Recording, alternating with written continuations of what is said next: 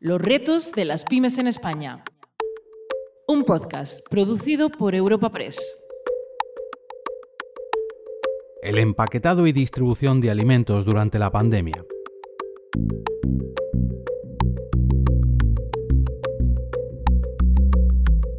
Si ha habido sectores importantes durante los peores tramos de la pandemia, han sido aquellos que prestaban servicios imprescindibles para que, pese a tener un país completamente confinado, no se produjeran desabastecimientos en algunos sectores como en alimenticio en ningún punto de nuestro país. Para ello, además del transporte, era necesario que el empaquetado y la distribución de alimentos se vieran reforzados para que el camino que recorren los productos que llegan a nuestras casas fuera lo más corto posible y que además tuviera el menor contacto con los trabajadores y trabajadoras de las plantas de distribución y manipulación de alimentos. Por eso, en el episodio de hoy viajaremos hasta Almería para conocer una empresa que diseña y fabrica líneas de envasado innovadoras para alimentos especiales.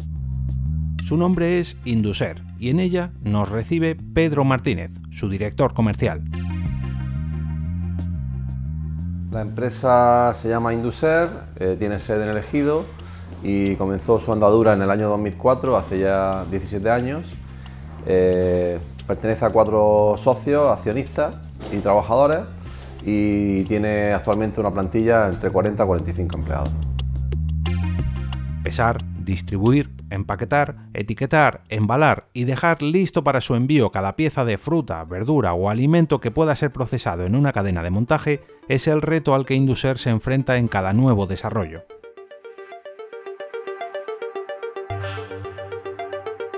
La actividad de Induser es eh, fabricación de maquinaria para envasado, para el sector alimentario y especialmente especializado en el, sector de la fruta y hortalizas.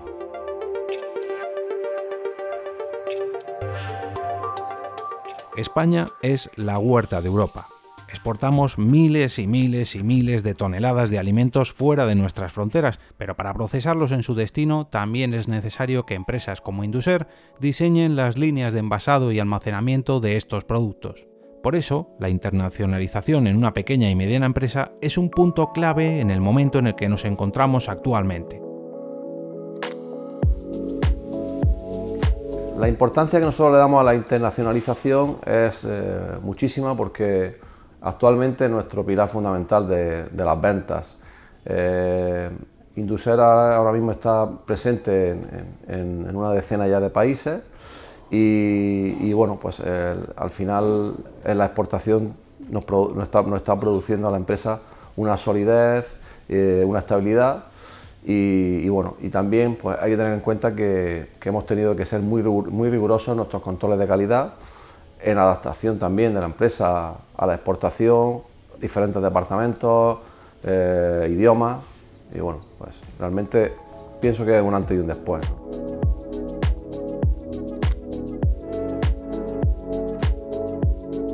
Pero no solo es cuestión de exportar los negocios de cara al exterior, sino que hay que seguir innovando en nuestro propio mercado nacional y, por supuesto, seguir apostando por la digitalización de cada pyme. En el caso, de, la, innovación, para nosotros ha sido seña de identidad, siempre le hemos, dedicado mucho esfuerzo. Eh, realmente hemos tenido desde el principio eh, un conocimiento bastante del, producto y además un trato cercano con el cliente con lo cual esto nos ha hecho eh, dedicarle o ver la, ver la importancia que, tenía, que, tiene innovar. Al final la innovación nos, diferencia del mercado y nos, y nos mantiene en una posición de liderazgo, pensamos. Fruto de su trabajo, en el 2016 Induser recibió el premio a la innovación del poniente almeriense en la duodécima edición de los premios organizados por La Voz de Almería. Dos años más tarde, en 2018, comenzaron a diseñar las estructuras que forman parte del proyecto Green Domo, organizado por Nova Greek y que ha contado con la financiación del Ministerio CDTI y la Unión Europea donde además de Induser colaboran diferentes empresas pioneras para llevar huertos verticales a las zonas urbanas. un modelo que nada tiene que ver con ese mar de plástico que se nos viene a la cabeza si pensamos en los invernaderos de Almería, ya que se trata de una idea respetuosa con el medio ambiente, muy productiva y adaptable a parques, plazas o incluso a los tejados de los edificios. El invernadero Green Domo tiene forma de cúpula, de globo terráqueo, es un domo geodésico es una estructura compuesta de triángulos, que es la forma geométrica más sencilla que existe. Hay un mínimo consumo y utilización de energía y materiales, de manera que no existan obstáculos estructurales para la llegada de la radiación solar a las plantas para que puedan hacer la fotosíntesis. La energía luminosa se distribuye aquí de un modo más global y homogéneo, de manera que no existan sombras que perjudiquen a las plantas.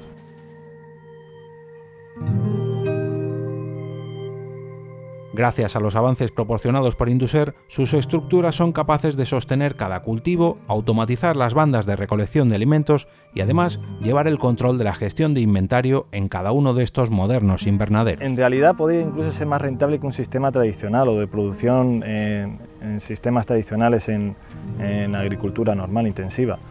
¿Por qué? Porque eh, estás cubriendo lo que es, vuelvo a insistir, el tema de la agricultura de cercanía.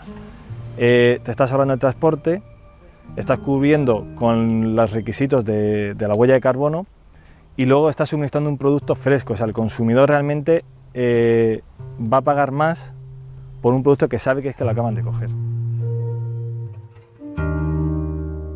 Como vemos, innovar no es solamente perfeccionar o llevar la excelencia al producto que tu pequeña o mediana empresa quiere vender o diseñar, sino que es hacer que la sociedad mejore creciendo en todos los sentidos, tanto dentro como fuera de tu empresa.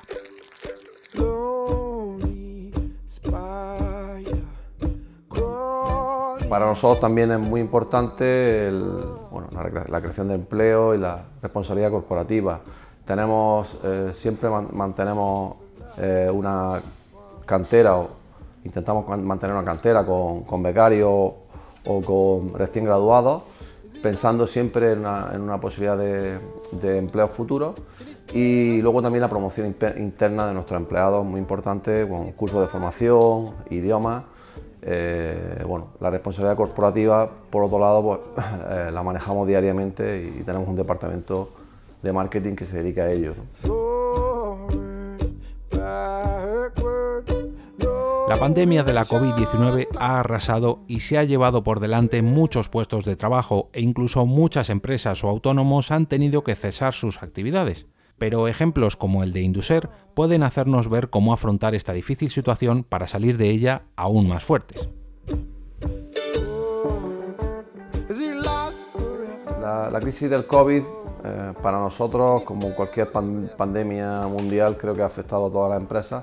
En nuestro caso, pues pensamos que somos afortunados por dedicarnos a un sector que es el sector alimentario, que es un sector esencial, con lo cual para nosotros no ha sido, no se han visto mermadas las capacidades de producción y nuestras ventas y bueno, y tenemos que decir que no, no hemos reducido tampoco la plantilla. Entonces, bueno, en ese sentido podemos ser afortunados. ¿no? El escenario de la crisis y las medidas que hemos tomado, pues bueno, pues creo que como todas las empresas hemos sido muy rigurosos. medidas, eh, todos los protocolos sanitarios, pues, mascarillas, distancias de seguridad, etcétera. Hemos intentado eh, pues, hacer uso de, las nuevas tecnologías para reuniones de, departamentos, hacerlas mediante videoconferencias, tanto con clientes como con proveedores.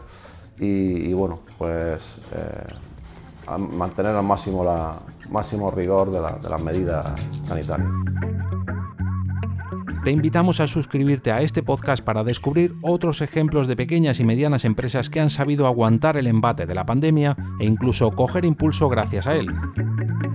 En el próximo episodio seguiremos recorriendo España para conocer más casos de éxito como el de hoy y encarar el futuro con una nueva mirada.